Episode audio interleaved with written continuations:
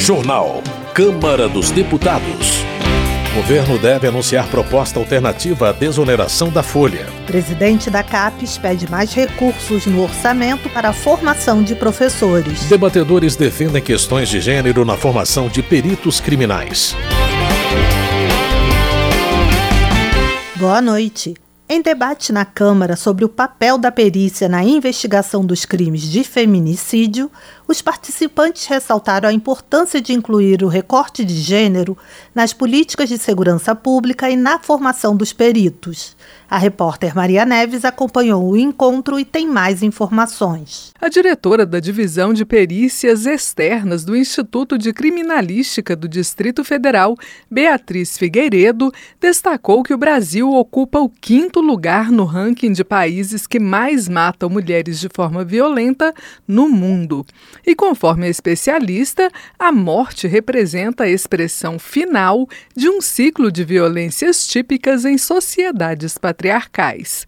Para Beatriz Figueiredo, a formação sobre violência de gênero deve ser uma política pública unificada proposta pelo governo federal. É imprescindível que esses peritos estejam finalizados com o tipo, com tipo penal. Eles não sabem o que é violência de gênero, eles precisam saber o que é machismo estrutural, eles precisam saber o que é misoginia, porque senão o perito vai estar diante de uma série de vestígios e ele não vai conseguir entender o que está na frente dele. Eu falo que o perito só consegue enxergar de fato quando ele entende o que ele está procurando. E é preciso que isso seja feito de forma unificada e do alto para a base. Também não é possível que espere-se que cada Estado desenvolva os protocolos que entender serem importantes. Isso tem que ser uma diretriz do Ministério da Justiça, do Ministério da Mulher, um trabalho em conjunto. De acordo com o promotor do Ministério Público do Distrito Federal, Raoni Parreira Maciel, na capital do país, 75% dos feminicídios ocorreram dentro de casa.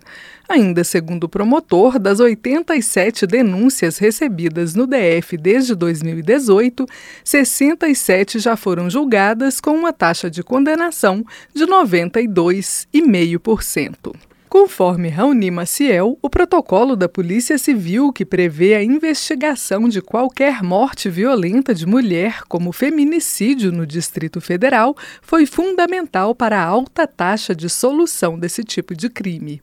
A delegada da Polícia Civil do DF, Viviane Bonato, explicou que esse protocolo foi adotado porque, desde o início, a investigação do feminicídio é diferente da elucidação de outros homicídios. Muitas vezes essa vítima morre dentro de casa e o corpo é encontrado em outro local. Num homicídio que não é um feminicídio, a residência dessa vítima não tem tanta importância como tem no feminicídio, porque muitas vezes essa mulher foi morta na casa dela, ou na casa dela a gente encontra aquela questão da violência simbólica. Seriam vestígios de briga, fotos rasgadas, roupa queimada, assim como o local onde o corpo também é encontrado. E no próprio corpo, as marcas simbólicas simbólicas da violência é, são retratadas ali no, no corpo. A audiência foi realizada pela Comissão de Defesa dos Direitos da Mulher, a pedido da deputada Érica Cocai, do PT do Distrito Federal. Da Rádio Câmara de Brasília, Maria Neves. Economia. Jaque Rocha, do PT do Espírito Santo, avalia que o Brasil está se reerguendo sob o governo do presidente Lula. Ela cita uma lista de ações como a Bolsa Estudantil contra a Evasão Escolar, a queda no desemprego, o estímulo à economia criativa e a retomada do Bolsa Família, entre outros acertos do governo. Na opinião de Jaque Rocha, o país encerra o ano com um olhar de esperança, graças às conquistas internacionais e os avanços tecnológicos e de investimentos. Welter, do PT do Paraná, considera que a abertura comercial de 71 novos mercados estrangeiros no país atesta o apoio do governo ao agronegócio. Welter elogia a habilidade do Itamaraty na articulação internacional e a colaboração de vários ministérios para a expansão dos negócios brasileiros. Bom Gás, do PT do Rio Grande do Sul, acredita que as três maiores preocupações da humanidade são a crise climática, a fome e as guerras. Segundo a visão do congressista, o governo federal está colocando o Brasil como protagonista no enfrentamento dessas questões. No que diz respeito à crise climática, Bongás afirma que a gestão federal tem garantido recursos para a Amazônia e aumentado a fiscalização contra crimes ambientais ocorridos na região. Política. Marcel Van Hatten, do Novo do Rio Grande do Sul, celebra as assinaturas obtidas para a abertura da CPI do abuso de autoridade do Supremo Tribunal Federal. Segundo ele, a instalação do colegiado reforça a luta pela democracia e pela liberdade. Marcel Van Hatten se diz preocupado com decisão recente do STF que prevê a responsabilização civil de veículos de comunicação por declarações de entrevistados em reportagens jornalísticas. Bia Kisses, do PL do Distrito Federal, também critica a decisão que determina que os veículos de imprensa poderão ser responsabilizados pelo conteúdo de falas de entrevistados. Ela caracteriza a medida como censura e ataque à liberdade de imprensa. Bia Kisses destaca a importância de trazer à luz possíveis ilegalidades cometidas pela Justiça, como no caso de Clériston da Cunha, que morreu de mal súbito na prisão após a recusa do STF em libertá-lo. Cabo Gilberto Silva, do PL da Paraíba, critica a atuação do Supremo Tribunal Federal, afirmando que existe hoje no Brasil uma ditadura da toga. Cabo Gilberto Silva ainda afirma que alguns parlamentares não assinaram pedido de abertura de uma CPI para investigar possíveis arbitrariedades do STF por medo de represálias da Suprema Corte. Na visão de Adriana Ventura, do Novo de São Paulo, o país vive um desequilíbrio na independência entre os três poderes. A deputada chama a atenção para os abusos, especialmente por parte do Supremo Tribunal Federal. Adriana Ventura também é contra a escolha de Flávio Dino para uma cadeira no STF. Segundo ela, a indicação é uma afronta ao parlamento, uma vez que, como ministro da Justiça, Dino teria desrespeitado os congressistas em várias ocasiões. Evai Vieira de Mello, do PP do Espírito Santo, está preocupado com o que classifica como politização do judiciário.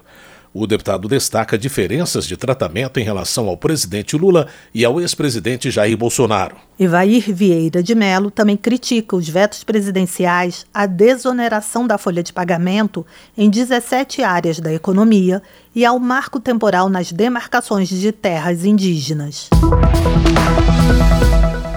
Ivan Valente, do Pessoal de São Paulo, destaca sua luta pela liberdade de expressão durante a ditadura militar. O parlamentar critica aqueles que se aproveitam da defesa da liberdade para apoiar políticos como o ex-presidente Jair Bolsonaro, a quem chama de criminoso e defensor da tortura. Ivan Valente argumenta que o discurso de Jair Bolsonaro e seus apoiadores é marcado pela produção de ódio, intolerância e mentiras, visando criar uma crise institucional. Luiz Carlos Rauli, do Podemos do Paraná, destaca a importância da busca pela unidade no parlamento brasileiro, lamentando a falta de coesão devido a diferenças ideológicas. Luiz Carlos Rauli rejeita a importação de ideologias extremas de outros países nos últimos anos, referindo-se à polarização política entre radicais da esquerda e da direita.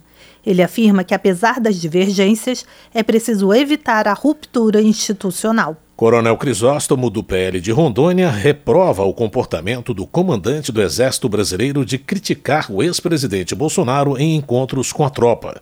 De acordo com o parlamentar, o comandante deve focar em sua missão militar e evitar o envolvimento político. Coronel Crisóstomo cobra uma postura mais responsável por parte do militar que, segundo ele, pode prejudicar a reputação das Forças Armadas. Presente do MDB de Santa Catarina relata visita a Silvinei Vasques, ex-diretor da Polícia Rodoviária Federal, que está preso no complexo penitenciário da Papuda, em Brasília, por suspeita de interferência no processo eleitoral. Pezente solicita ao ministro Alexandre de Moraes que, por um gesto humanitário, solte Silvinei Vasques. Segundo o parlamentar, o ex-diretor da PRF é celíaco, apresenta quadro grave de desnutrição e tem tomado medicamentos para problemas cardíacos. Professor Paulo Fernando, do Republicanos do Distrito Federal, destaca projeto de sua autoria que prevê a proibição de produtos fumígenos, ou seja, derivados do fumo, em locais de eventos ou prática esportiva de qualquer natureza. Professor Paulo Fernando também apresentou o projeto que determina que membros das juntas e mesas eleitorais não sejam filiados a partidos políticos. Ele argumenta que essa medida pode garantir mais isenção no processo eleitoral. Educação. Representante do Ministério da Educação pede em audiência pública a destinação de mais recursos do orçamento para financiar a formação de professores.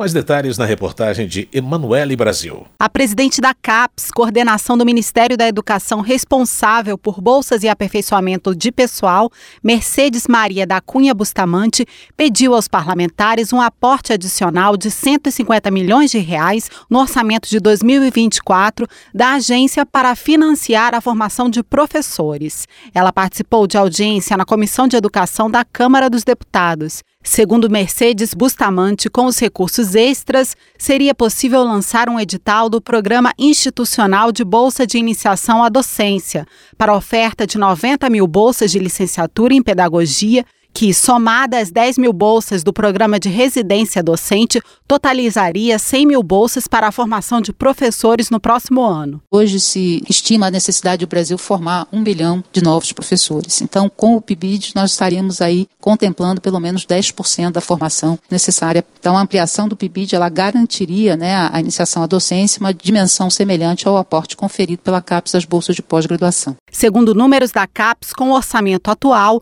o lançamento de 100 mil bolsas pelo PIBID implicaria um déficit da ordem de 200 milhões de reais nos recursos previstos para a CAPES.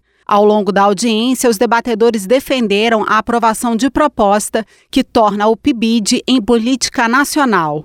O projeto está em análise na Câmara dos Deputados e o relator, deputado Rogério Correia, do PT de Minas Gerais, é favorável à institucionalização do programa. O PIBID é um programa que conseguiu cursos de licenciatura com crescimento muito grande, é, articula teoria e prática por meio dessas aproximações da instituição do ensino superior e escola pública Pública de Educação Básica. Já a deputada Dandara, do PT de Minas Gerais, que solicitou a audiência, chamou a atenção para a finalidade de corrigir desigualdades sociais, como fator importante que deve estar presente no financiamento à formação de professores. Nesse sentido, ela elogiou a nova regra da CAPES, que permite o acúmulo de bolsas financiadas com recursos federais. Nesse momento em que a vida está tão precarizada, nós sabemos a dificuldade dos nossos estudantes de conseguir, inclusive, retornar para a universidade nesse contexto pós-pandemia. Muitos retornaram para sua cidade ou então assumiram o papel de chefia das famílias. Em outubro deste ano, o PIBID financiou 81 mil bolsas de iniciação à docência e residentes. Os valores pagos aos bolsistas variam de 700 reais a R$ 2.100 e uma das finalidades são estágios em escolas públicas para os futuros professores. Da Rádio Câmara de Brasília, Emanuele Brasil. Tarcísio Mota, do PSOL do Rio de Janeiro, defende a revogação do novo ensino médio implementado no governo de Michel Temer. Segundo o deputado, os itinerários formativos e a flexibilização curricular significam um ensino de baixa qualidade, especialmente para os estudantes mais pobres. Tarcísio Mota argumenta que o projeto educacional aprovado nas eleições de 2022 diverge do modelo atual do ensino médio. O parlamentar entende que é preciso ampliar o debate com os segmentos envolvidos e ouvir os jovens. Saúde.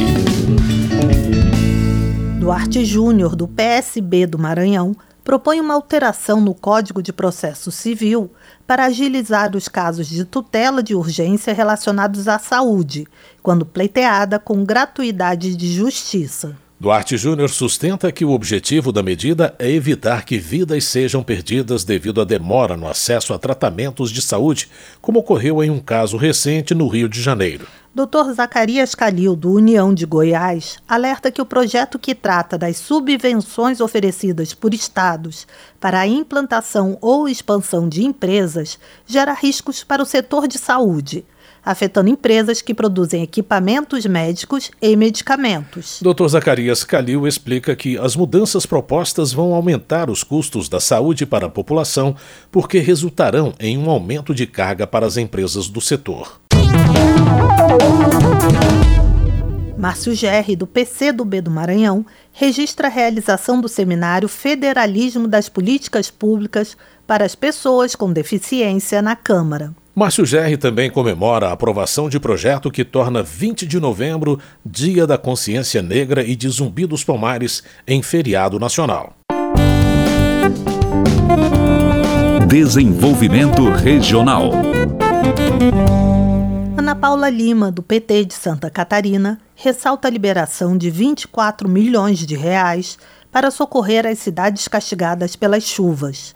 Segundo a deputada, serão destinados mais 150 milhões de reais a projetos específicos. Ana Paula Lima celebra a retomada de investimentos na indústria naval catarinense pelo governo federal. Ela ressalta a importância da reativação de estaleiros e construção de barcos com uso de mão de obra qualificada. Benis Leocádio, do União, questiona a recomendação do Ministério Público do Rio Grande do Norte para cancelar a licença de instalação de um parque eólico na Serra do Feiticeiro, em Lages.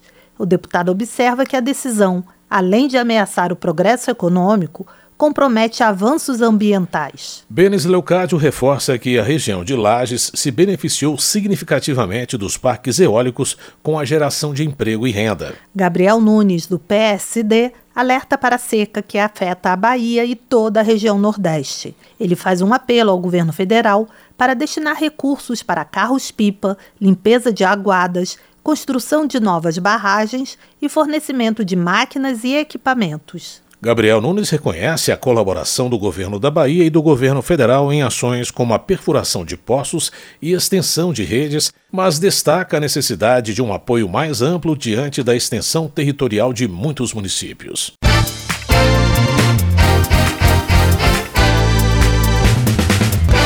O governo deve anunciar uma proposta alternativa à desoneração da folha de pagamento. A medida, que permitia o desconto de impostos para alguns setores da economia, estava prevista em texto aprovado pelo Congresso, mas vetado pelo presidente Lula. Acompanhe com Ana Raquel Macedo. O líder do governo Lula no Congresso Nacional, senador Randolph Rodrigues, da Rede do Amapá, disse que o ministro da Fazenda, Fernando Haddad, deve apresentar nesta semana uma proposta alternativa à desoneração da folha de pagamento de setores empresariais até 2027, que foi vetada pelo presidente Luiz Inácio Lula da Silva.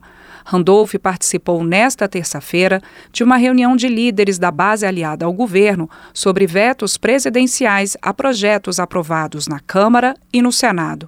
A proposta do governo será uma reoneração escalonada, segundo Randolph Rodrigues, e deverá vir como medida provisória ao Congresso. Apesar da proposta, o líder do governo afirmou que a apreciação do veto está mantida pelo Congresso Nacional, que tem sessão marcada para quinta-feira. A sessão vai ser conduzida pelo presidente do Congresso, o senador Rodrigo Pacheco, do PSD Mineiro. Há um entendimento em curso que o próprio presidente Pacheco está pessoalmente participando, junto com o ministro Haddad, com o objetivo de nós é aguardarmos uma proposta vinda do governo sobre a desoneração e, para diante disso, é, sem embargo, de analisarmos o veto à desoneração, ou nesta quinta-feira, ou então ainda na próxima semana. Nós deveremos ter, no mínimo, mais duas sessões do Congresso Nacional. Esta, que ocorrerá nesta quinta-feira, e uma outra sessão que deverá ser na próxima semana. O senador Efraim Filho, do União da Paraíba, que também participou da reunião dos líderes governistas, afirmou que o veto à desoneração da folha de pagamento deve ser derrubado Efraim foi autor do projeto vetado. Confiamos na ampla maioria na Câmara e no Senado para fazer a derrubada do veto e a partir daí ganhamos tempo e prazo com tranquilidade para receber as propostas do governo. Além do veto à desoneração da folha, o líder do governo no Congresso, o senador Randolph Rodrigues, afirmou que haverá destaque para a votação em separado do chamado Marco Temporal da Demarcação de Terras Indígenas. O presidente Lula vetou o trecho da lei que tratava desse assunto. O dispositivo vetado previa que os povos indígenas só teriam direito a terras que ocupavam ou reivindicavam em 5 de outubro de 1988, data da promulgação da atual Constituição Federal. Da Rádio Câmara, de Brasília, com informações de Janari Júnior, Ana Raquel Macedo. Termina aqui o jornal Câmara dos Deputados, com trabalhos técnicos de Tony Ribeiro e apresentação de Mônica Tati e José Carlos Andrade. Uma ótima noite para você. A Voz do Brasil retorna amanhã. Uma boa noite. Você ouviu A Voz do Brasil. Boa noite.